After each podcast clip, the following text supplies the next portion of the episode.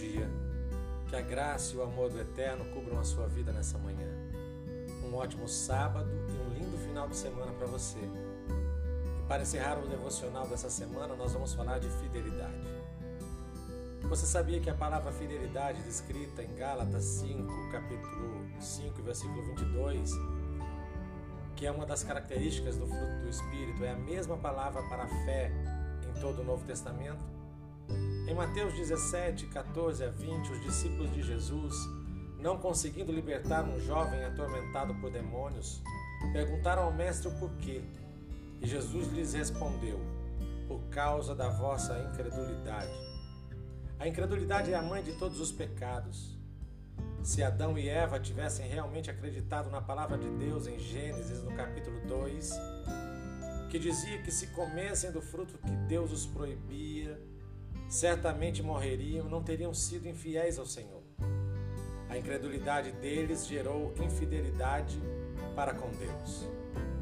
Da mesma maneira, quando um homem ou uma mulher não acredita na verdade da promessa feita um ao outro no casamento, a infidelidade está a um passo. A fidelidade está tão profundamente ligada àquilo que acreditamos como verdade absoluta que isso se torna parte da nossa essência negá-la seria negar a nós mesmos. Jesus ensinou aos seus discípulos em Mateus capítulo 17, versículo 20, que a incredulidade os impediu de libertar o jovem e lhes transmite então um outro ensinamento. O mestre compara o grão de mostarda à fé. O que importa não é o tamanho do grão, mas o potencial que cada um possui. Uma montanha, por maior que ela seja, sempre será uma montanha uma semente de mostarda, minúscula que ela é, tem o potencial de crescer e se tornar a maior das hortaliças. Assim, a nossa fé, nossa fidelidade, mesmo pequena, pode crescer. E a nossa fidelidade agrada ao Senhor.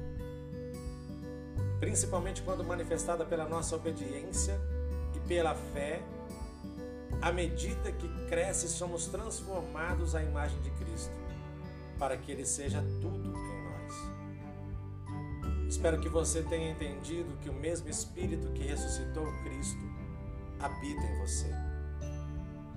Gálatas 5, 22, 23 diz que, entretanto, o fruto do Espírito é amor, alegria, paz, paciência, benignidade, bondade, fidelidade, mansidão e domínio próprio.